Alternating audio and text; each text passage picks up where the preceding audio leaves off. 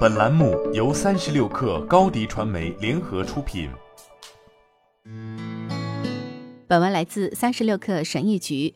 当你让员工向你汇报工作时，你就必须得依赖他们能准确及时地完成自己的任务。你的成功现在取决于你的团队完成目标的能力，这意味着你的职业生涯现在掌握在别人的手里，这会引发焦虑，会让你成为最可怕的老板之一，也就是事无巨细的管理者。需要明确的是，当你每天一次或多次盘问直接的下属，了解他们在做什么，他们进展如何。并就他们正在做的事情提出具体建议时，你就是在微观管理你的团队。这种行为会削弱士气，产生挫败感，并让你的团队更加依赖你的指导。而所有这些都让他们更难实现自己的目标。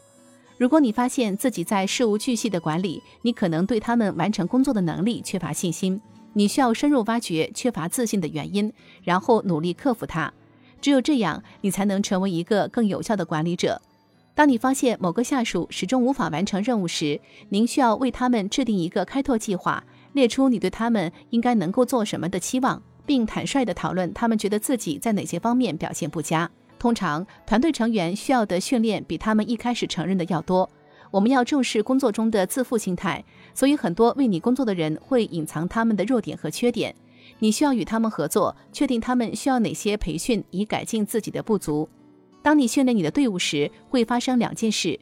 首先，你会发现那些尽管你付出了很多努力去教他们，但仍然无较大改观的员工，你需要为这些人找一些他们能力范围之内的工作岗位。其次，你会对那些通过培训获得进步的员工有信心，这会让你相信他们能完成你分配的工作。即使团队里的每个人都各司其职、各显所能，但你需要他们完成的工作可能远远多于他们能完成的量。许多企业都尽量精简人员以减少开支。此外，受大辞职影响，许多人已经离开了他们的工作岗位。随着人员的减少，你可能没有足够的团队成员来完成所有需要完成的工作。这种情况下，你需要做两件大事：首先，和你的团队一起建立合理的工作优先顺序，让你的下属首先解决最重要的任务，把其他任务留到他们有更多时间的时候再做。这样，你的团队就不会有人在坐等别人去完成任务。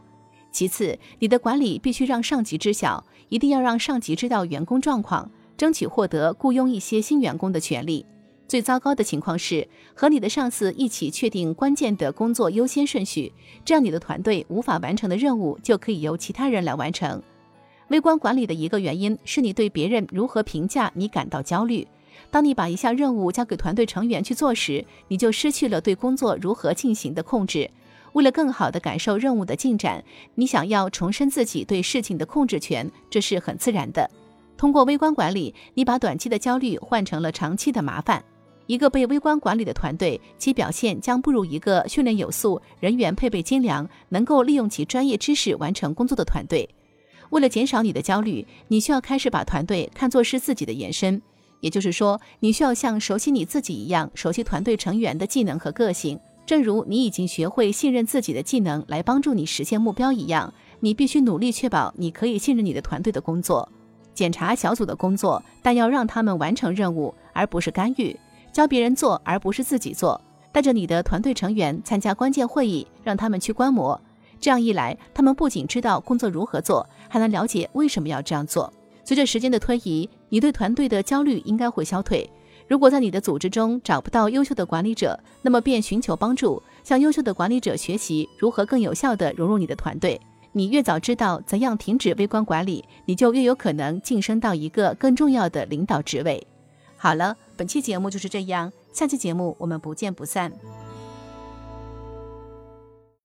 高迪传媒为广大企业提供新媒体短视频代运营服务。商务合作，请关注微信公众号“高迪传媒”。